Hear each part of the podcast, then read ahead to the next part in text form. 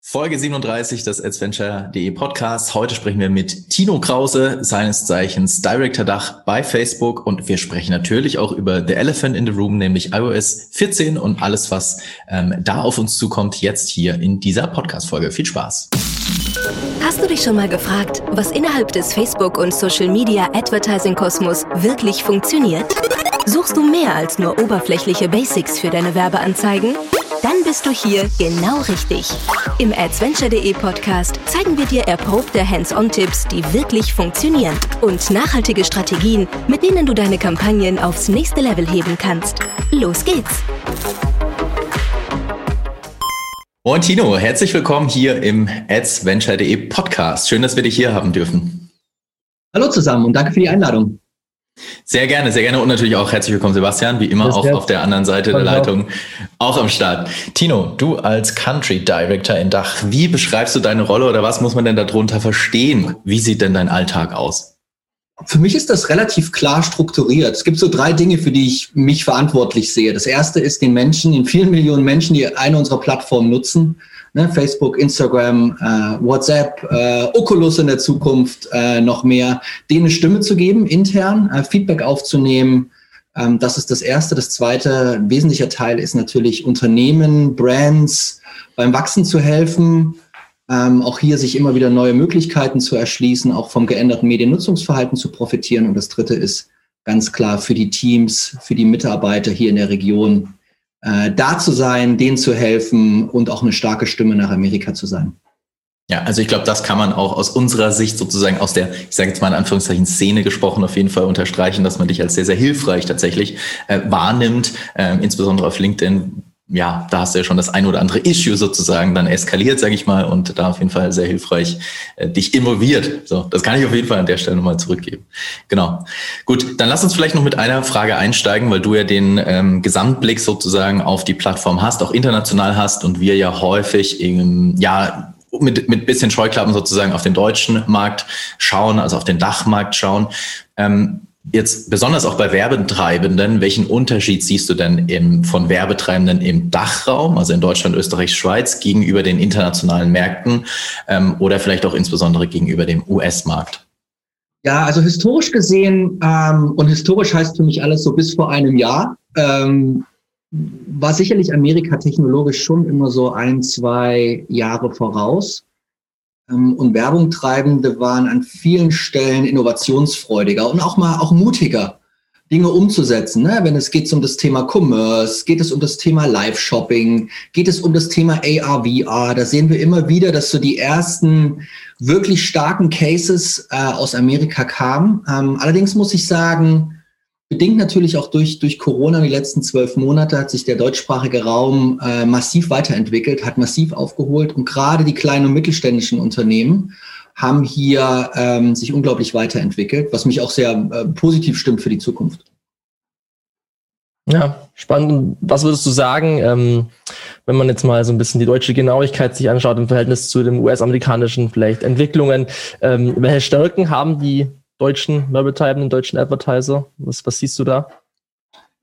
Ja, ich, ich finde es ich find's bemerkenswert, wie die Entwicklung, die wir gerade in den letzten zwölf Monaten, ich hatte es gerade kurz erwähnt, durchgemacht haben. Wir waren schon immer hier in der Region sehr, sehr genau, ähm, haben versucht, sehr, sehr genau auch die, die Customer Journey zu verstehen, äh, Full Funnel irgendwie zu denken und äh, ne, gerade das Thema Werbewirkung, Messung hat einen sehr, sehr hohen äh, Stellen, Stellenwert hier.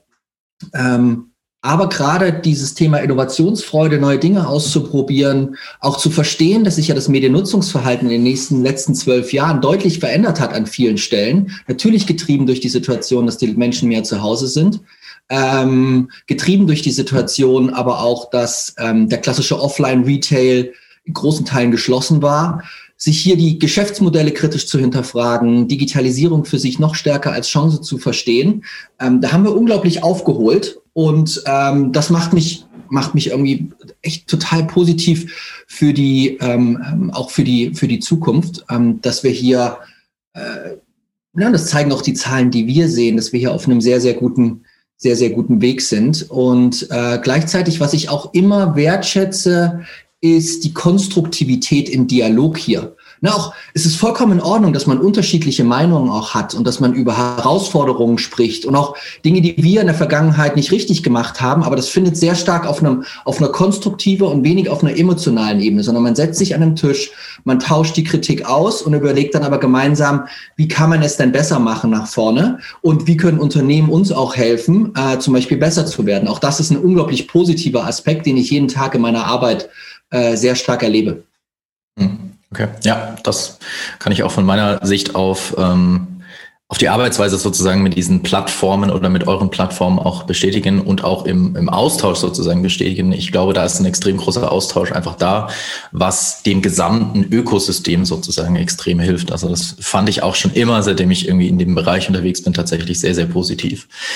Okay, dann lass uns doch mal in die Zukunft blicken und so ein bisschen der Elephant in the Room auch nochmal ähm, ansprechen. Da erwarten uns ja in den nächsten Wochen ja einige spannende Änderungen sozusagen aufgrund der Thematik, dass Apple mit iOS 14 ja, naja, Tracking-Möglichkeiten, sagen wir mal so, beschränkt, teilweise vielleicht sogar massiv beschränkt vielleicht auch je nachdem, aus welcher, ähm, aus welchem Bereich sozusagen der Werbetreibende kommt. Also klar, für, für Performance-Advertiser gibt es da sicherlich die massivsten Einschränkungen gegenüber dessen, was in der Vergangenheit entsprechend möglich war.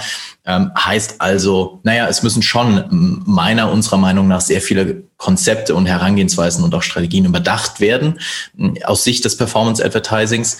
Wie schätzt du denn diese Auswirkungen ein und was glaubst du, wird sich da vielleicht so auf werbetreibender Ebene und ähm, in den Bereichen, in die man die Werbetreibenden unterteilen kann. Also Stichwort Branding versus Performance. Wie wird sich das da auswirken? Wie schätzt du die ganze Thematik ein? Ja, also wir glauben, dass ähm, Apples neue Richtlinie für, für iOS äh, vor allem die vielen Kleinunternehmen, kleinen und mittelständischen Unternehmen und auch Startups äh, treffen wird. Und wir wissen, dass vor allem der deutschsprachige Raum sind ja KMUs, ne, wie es so landläufig heißt, kleine mittelständische Unternehmen sind das Rückgrat der Wirtschaft. 99 Prozent der deutschen Unternehmen sind kleine und mittelständische Unternehmen. Wenn ich mir anschaue, äh, es gibt Zahlen der OECD und der Weltbank, die auch monatlich aktualisiert werden, Future of Business Survey, da sieht man, wie der Mittelstand auch durch die letzten zwölf Monate betroffen ist. Ne? 65 Prozent geben an, dass ihre Einnahmen geringer sind. Äh, 23 Prozent mussten Mitarbeiter entlassen. Ähm, und gleichzeitig ist es so, dass nur ein Drittel aktuell ähm, mehr als 25 Prozent ihrer Umsätze digital erwirtschaften. Ich habe gesagt, dass wir hier aufholen, aber natürlich sind gerade die Unternehmen darauf angewiesen, dass sich, äh, dass neue Kunden äh, auch effizient und effektiv ähm, erzielt oder generiert werden können, gefunden werden könnten, dass aber auch CRM-Systeme natürlich kostengünstig mit den Kunden, äh, den Kontakt mit den Kunden, bereits bestehenden Kunden auch aufrechterhalten. Und wir glauben, dass an der Stelle ähm, Apple iOS ähm, eingreifen wird und hier vor allen Dingen die kleinen Unternehmen, die eh am härtesten gebeutelt sind, ähm, von Corona treffen wird, ähm, die eh schon um ihre eigene Existenz auch und das Fortbestehen äh, kämpfen müssen. Weil aus unserer Sicht wird äh, die Richtlinie Unternehmen dazu zwingen, stärker auf Abos und andere In-App-Zahlungen umzusteigen, um Einnahmen zu erzielen, weil Werbung, Neukundenakquise erstmal auch teurer wird. Ähm, und ganz klar, Apple wird am Ende mit ihrem eigenen Ökosystem davon äh, profitieren. Und eine interessante Side-Note ist ja, dass diese iOS-Aktualisierung, die jetzt ähm, Stück für Stück ausgerollt werden, ihr eigenes Ökosystem ja nicht treffen. Das heißt, ihre eigenen Anwendungen, ihr eigenes System wird davon nicht berührt. Äh, und das ist natürlich gegen was wir uns ganz klar aussprechen, weil wir die Gefahr für die kleinen und mittelständischen Unternehmen sehen. Wissen wir schon genau, was das bedeutet? Nein, wissen wir nicht, weil natürlich auch da die Kommunikationspolitik ja so ist, dass erst wenige Tage vor dem Release vom, äh, von dem nächsten äh, Update wir auch genau wissen, was passiert denn jetzt wirklich? Wie sind wirklich die Einflüsse? Wir haben die Woche kommuniziert, dass wir jetzt in, in Amerika angefangen haben, ähm, ersten Nutzergruppen diesen Prompt zu zeigen, den man ja zeigen muss, wo wir auch ganz klar nochmal deutlich machen, es geht hier darum, vor allen Dingen Unternehmen zu ermöglichen, äh, effizient und effektiv zu kommunizieren. Und darum bitten wir dir um die Erlaubnis. Das testen wir jetzt in Amerika. Und dann steht natürlich der globale Rollout äh, ähm, aus. Ähm, das ist, was wir im Augenblick wissen. Wir wissen noch wenig, wie das Zusammenspiel auch zwischen Performance und äh, Brand aussieht nach vorne, inwieweit es da Veränderungen auch in den, in den Metriken gibt. Wir sehen natürlich, dass ähm, so dass die Veränderung natürlich für die Werbungtreibenden idealerweise gar nicht zu, äh, gar nicht zu spüren ist. Und äh, da geht eigentlich auch in den Stichwort Schwerpunkt in den nächsten drei Monaten unsere ganze Aufmerksamkeit hin als Unternehmen. Hm. Ja, ja, auf jeden Fall. Also ähm, für uns ist es ja auch so, wenn jetzt mich ein Kunde fragt oder Florian ein Kunde fragt, wie wird sich das auswirken? Weiß man halt einfach noch nicht. Man weiß die Veränderung nach dem Attributionsfenster, aber was ist der Impact schlussendlich von dieser ganzen iOS 14 Thematik? Ähm, um jetzt ein bisschen weiter die Glaskugel zu schauen, was würdest du sagen, wie sieht die Erfolgsmessung von, ich sage jetzt mal, von Performance-Kampagnen aus? Weil Branding-Kampagnen, da haben wir jetzt ja andere Metriken auf der Plattform direkt, aber sagen wir mal off-Plattform, alles, was auf äh, Pixel basiert beispielsweise funktioniert über, oder über die Conversion API.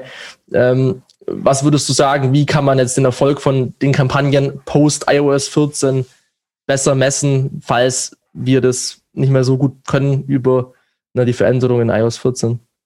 Ja, wie gesagt, das ist für uns äh, schwer vorherzusehen, äh, aber am Ende des Tages wäre meine Empfehlung immer auf die Met am Ende auf die harten Metriken zu schauen. Ne? Was sind, wie viel investiere ich vorne und wie viel kommt am Ende an, an Sales raus? Ne? Und dann über eine Modellierung zu schauen, ähm, welchen Sales kann ich tatsächlich auch äh, entsprechend oder äh, welche Investitionen kann ich auf den Sales attribuieren.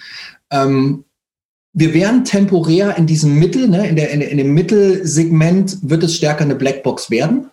Äh, und da wird es auch zu Veränderungen kommen. Und da können wir noch nicht mehr dazu sagen, weil wir es selber noch nicht wissen. Am Ende die harten Metriken, ne, Sales, über welchen Kanal kommen die Sales auch rein? Äh, sehe ich da auch historisch die Veränderung? Ich würde mir einfach anschauen, okay, wie war es denn bisher und wo sehe ich jetzt Veränderungen? Das gibt dann dann auch eine Intention, auch wenn ich nicht dazwischen alles messen kann, wo vielleicht Veränderungen stattgefunden haben.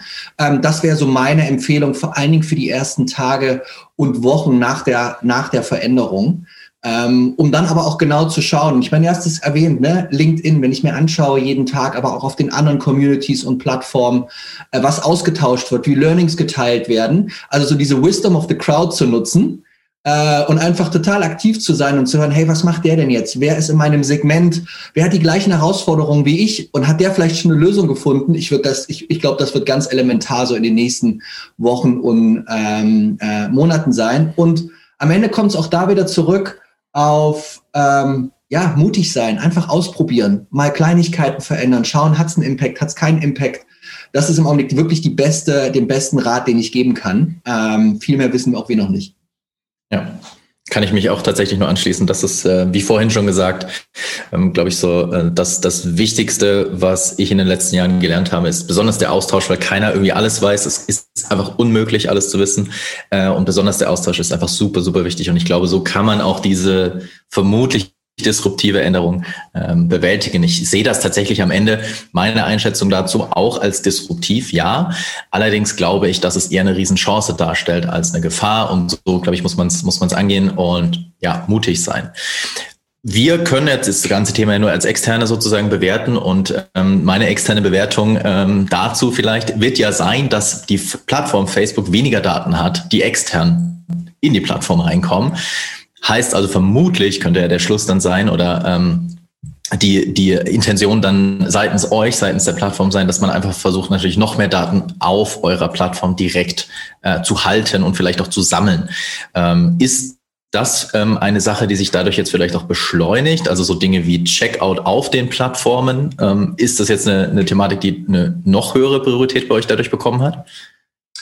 Ich für mich sind die Dinge getrennt ähm, an, an der Stelle. Ich meine, Checkout Instagram geht für mich ganz klar in Richtung Business oder Innovation, Business-Innovation, Unternehmen beim Wachsen zu helfen, neue Möglichkeiten äh, zur Verfügung zu stellen. Und wir sehen, dass, ne, wie sich auch Social Media entwickelt hat, ähm, auch das Thema Full Funnel am Ende alles in, in App zu machen ne, und damit auch äh, Stück weit Friktion rauszunehmen ähm, und eigentlich so ein bisschen digitales Schaufenster oder digitales äh, Shopping-Erlebnis vom Schaufenster bis zur Kasse ist am Ende irgendwie alles dabei und idealerweise sehen wir immer, oder was heißt idealerweise, wir sehen ja immer wieder, wenn Leute dann ähm, ähm, woanders hingeschickt werden, neuer Browser, andere App, dann hast du Friktion und dann springen Leute ab. So deswegen diese, diese Customer Journey auch immer äh, reibungsloser zu machen. Das ist ein Kern, ähm, Kernanliegen. Außerdem sehen, außerdem sehen wir, dass Dinge wie Entertainment, auch Live-Shopping, ne, werden wir eine Riesenentwicklung, glaube ich, sehen äh, nach vorne.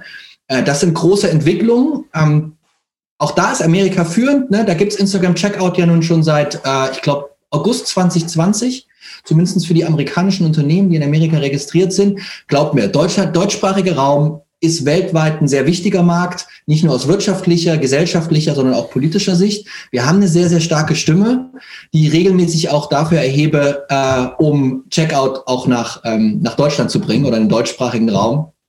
Ich bin dran. Termin kann ich noch nicht sagen, aber glaub mir, ich freue mich da tierisch drauf und es ist eine wichtige Priorität für mich.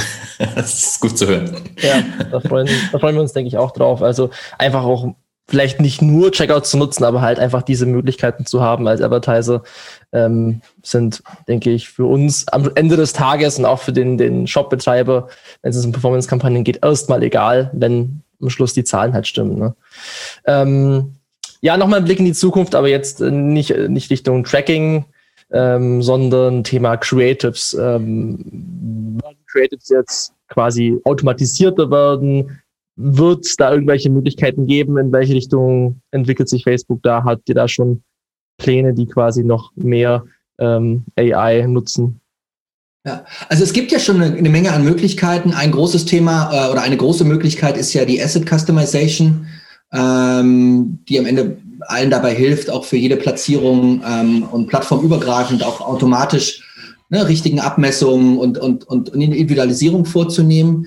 Ähm, wir glauben nicht, dass mittelfristig zumindestens ähm, Creatives komplett automatisiert, ähm, auch zum Beispiel durch KI und dergleichen erstellt äh, werden.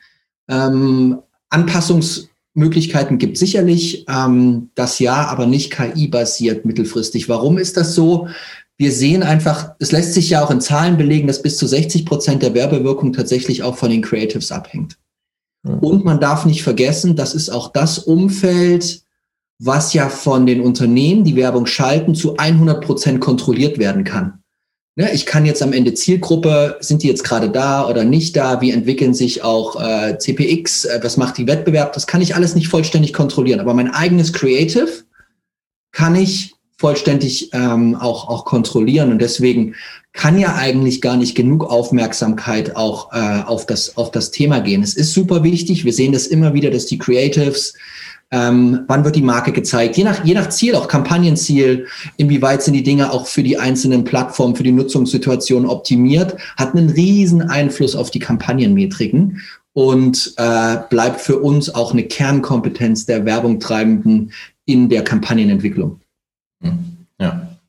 Das, äh, auch das, ne, ich sage das jetzt, glaube ich, zum dritten Mal, aber auch das kann ich definitiv nur unterstreichen, dass es der maximale Treiber jetzt und vermutlich auch in Zukunft, auch nach iOS 14, äh, dass äh, die äh, plattformspezifische Erstellung von Creatives, so wie wir das immer nennen, äh, massiv wichtig ist und noch wahrscheinlich in der Bedeutung zunehmen wird. Wenn wir, wenn wir über, über Creatives sprechen, dann gibt's ja, ähm, ne, wir versuchen so ein bisschen die Zukunft äh, auch anzuschauen, äh, gibt's ja auch immer das Thema AR, Augmented Reality, ähm, Themen wie einen Filter, den ich zum Beispiel auch nutzen kann oder bauen kann und damit irgendwie ähm, coole Cases aufbauen kann. Hm, siehst du dafür in der Zukunft ähm, mehr Potenzial, als es jetzt aktuell irgendwie genutzt wird? Und kennst du vielleicht spezifische Cases im deutschen Raum, die da schon ja, die Vorreiterrolle sozusagen einnehmen. Ja, also AR, wenn du es, ich, ich finde, AR ist im Augenblick der Bereich, wo du fast die größte Lücke hast zwischen privaten Konsum, also wie werden Filter und dergleichen in der privaten Umgebung eingesetzt. Ähm, ne, wenn ich jeden Tag mit, mit, äh, mit Lune oder mit unseren Kindern, ne, die sind drei und fünf, äh, irgendwie telefoniere, wenn wir nicht am gleichen Ort sind, dann telefonieren wir eigentlich nie ohne, ohne irgendeinen Filter einzusetzen. Und natürlich, ne, dann ist mal ein Einhorn, ist mal ein Elefant, ist mal ein Löwe, ist mal, ach, was weiß ich, was es da alles gibt. Oder was ich auch mega finde, ist zum Beispiel, ähm, äh, bei Google hast du ja mittlerweile, wenn du ein Tier bei Google eingibst und suchst, dieses, und dann packst du den einfach in den Raum, da ist das irgendwie schon Realität im Businessbereich seit vier, seit einiger Zeit, seit auch aus Amerika kommen, so vor zwei Jahren, Deutschland vielleicht so seit zwölf Monaten siehst du hier eine deutliche Entwicklung, aber ich glaube, das ist eine riesige Untapped Opportunities, wie so schön heißt. Äh, Gerade im, im Mode, im Beauty-Bereich, ne, sei es Ray-Ban, die relativ früh angefangen haben, L'Oreal auch in Deutschland sind da immer vorne mit dabei. Ähm, da da gibt's schon, gibt's schon gute Beispiele. Ich glaube, das wird sich noch ähm, deutlich beschleunigen, auch gerade dieses, dieses Jahr im Bereich Commerce, weil, I mean, let's face reality, der klassische Retail, Offline-Retail wird auch dieses Jahr weitestgehend mit Einschränkungen zu leben haben. Das heißt, auch da werden Shopping-Erlebnisse, äh, Stichwort Schaufensterbummel, weiter virtualisiert und AR ist, ist ein Ansatz, um es realitätsnäher zu machen. Das zweite Thema, und da glaube ich, ist nach, nach, ähm, langfristig noch viel, viel mehr Potenzial, ist natürlich Virtual Reality. Äh, wenn man sich da anschaut, wie die, wie die Geräte, wie die sich entwickelt haben, bei uns ist das ja Oculus mit Oculus Quest, ähm, vor äh, Oculus 2, die wir letztes Jahr ähm, im, im, im September gelauncht haben, ähm, da entsteht ein ganz neues Ökosystem. Und wenn ich heute schon auch Demos sehe, ähm, wir haben ja vor kurzem auch äh, Beat Saber äh, übernommen, was, was eine der bekanntesten Spiele in diesem Bereich ist. Wenn ich mal, mal so eine Product Roadmap anschaue in den nächsten 18, 24 Monaten im Gaming-Bereich, glaube ich, dass dieses VR-Thema äh, unglaublich heiß ist, wie es so schön heißt, und auch super spannend. Und ähm, da freue ich mich ungemein drauf, weil ich glaube, es wird auch da wieder aus dem Gaming herauskommen, ganz neue Anwendungen äh, geben, wie ich zum Beispiel einen, einen Autokauf äh, äh, erlebe. Ich muss vielleicht nicht mal ins Autohaus gehen, sondern ich mache das alles irgendwie virtuell. Ähm, da liegen eine Menge an spannenden Möglichkeiten vor uns und wir glauben, wie AR und VR sind so nach Mobile so the next big thing. Ja, ja, ich kann auch, ich bin auch sehr äh, persönlicher Oculus-Fan. Ich habe hier auch eine Rift S und eine Quest rumliegen und äh, auch guter Move mit Beat Saber auf jeden Fall, weil jedem, jede Person, die man eine Quest in die Hand drückt, ohne Kabel und so weiter, ist einfach ein, ein geiles Ding. Und dann halt daraus auch so Sachen wie Auto oder Immobilie vielleicht solche Möglichkeiten zu haben, ähm, sich das in äh, VR anzuschauen und mit den ganzen Entwicklungen auf jeden Fall. Das vielleicht noch da ergänzend, ähm, das ist zum Beispiel auch, wo unsere Region unglaublich wichtig ist, weil das wissen nicht viele, aber wir haben auch im deutschsprachigen Raum, und zwar in Zürich, haben wir ein Engineers-Team sitzen, die ausschließlich an der Oculus arbeiten, äh, in der Zusammenarbeit mit der Eidgenössischen Technischen Hochschule, ähm, weil die in bestimmten Bereichen, im Bereich Motion Sense zum Beispiel weltweit führend sind. Ähm, Im Augenblick hat man auch diese Joysticks, die man braucht äh, für die Kamera, äh, damit die Sensoren das erkennen. Jetzt muss man kein Prophet sein. The next step ist irgendwann mal, dass man diese Joysticks irgendwie nicht mehr braucht. Uh, so that's, that's the future. Und ich glaube, da werden wir viel, viel, viel sehen. Und auch das ist, was mich, was ich äh, stark finde, ist, dass hier der deutschsprachige Raum, in dem Fall das, das Züricher Team, hier weltweit mit äh, führend sind. Cool. Ja, also das ist ja auf jeden Fall schon Zukunftsmusik. Ähm, und äh, spannend, also für, für alle Advertiser denke ich eine, eine mega coole Veränderung und auch mit AR, was es einfach für Möglichkeiten gibt. Ähm, wenn man jetzt mal so allgemein die Zukunft betrachtet, was würdest du sagen, wie Facebook Advertising in fünf Jahren aussieht? Also das ist ja so ein Zeitraum, der ist ja für Facebook Advertising, ich meine, wenn ich, wenn ich jetzt zurückdenke, 2016 war Facebook Ads halt noch, ähm, ja, ganz anders, muss man einfach, muss man einfach sagen. Also ich mache es jetzt so seit 2015. Ähm, Flo, du bist ja schon ein ganz äh, ein Urgestein quasi des Facebook Advertising. Opa, Opa erzählt vom Krieg, sag ich da. ja, genau. Ja. Ähm, aber selbst was sich in der Zeit verändert, das ist wirklich verrückt. Und ähm, wenn man jetzt mal drüber nachdenkt, was in fünf Jahren, äh, wie es aussehen kann, was würdest du sagen? Wie sieht das aus in fünf Jahren Facebook Ads? Äh, ganz ehrlich, ich weiß, ich weiß es nicht. Ne? Wir wissen, wir sehen einfach heutzutage, ähm, wie schnell sich Trends äh, äh, auch verändern. Ne? Und das, was uns hierher gebracht hat, ist alles andere als eine Garantie, dass es uns auch in fünf Jahren noch erfolgreich macht. Und du kannst es heutzutage ohne Probleme innerhalb von zwei, drei Jahren kannst du komplett obsolet sein. Darum sind wir auch, äh, äh, ne, ist jeder von uns auch muss ein Stück weit ja auch besessen sein vom Wettbewerb und immer wieder offen sein für Innovation. Und gerade wenn du so eine Größe hast, auch wie wir, die wir erzielt haben und den Erfolg, ist natürlich immer wieder das Risiko, dass du auch so ein bisschen zufrieden wirst äh, und nicht mehr die kritischen Fragen vor allen Dingen dir selber stellst. Ähm, auf der anderen Seite ist es so, wir investieren 25 Prozent unseres Umsatzes, knapp 25 Prozent, in Forschung und Entwicklung.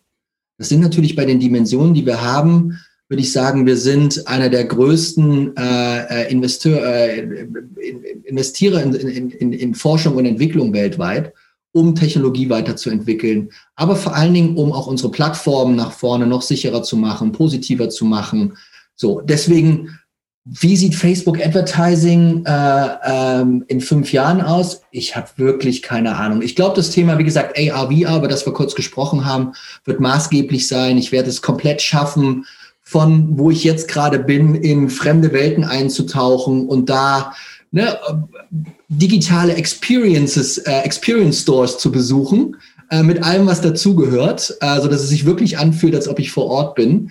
Ähm, ich werde eine komplette Customer Journey abbilden können. Ich glaube, wir werden auf dem Thema Measurement riesige Schritte nach vorne machen. Es gibt ja auch eine globale Initiative der, der, ähm, der WFA, an der wir uns beteiligen, wo neue Measurement-Standards auch, äh, und zwar cross-Plattform, cross-medial äh, entwickelt werden. Ich glaube, da wird eine ganze Menge passieren.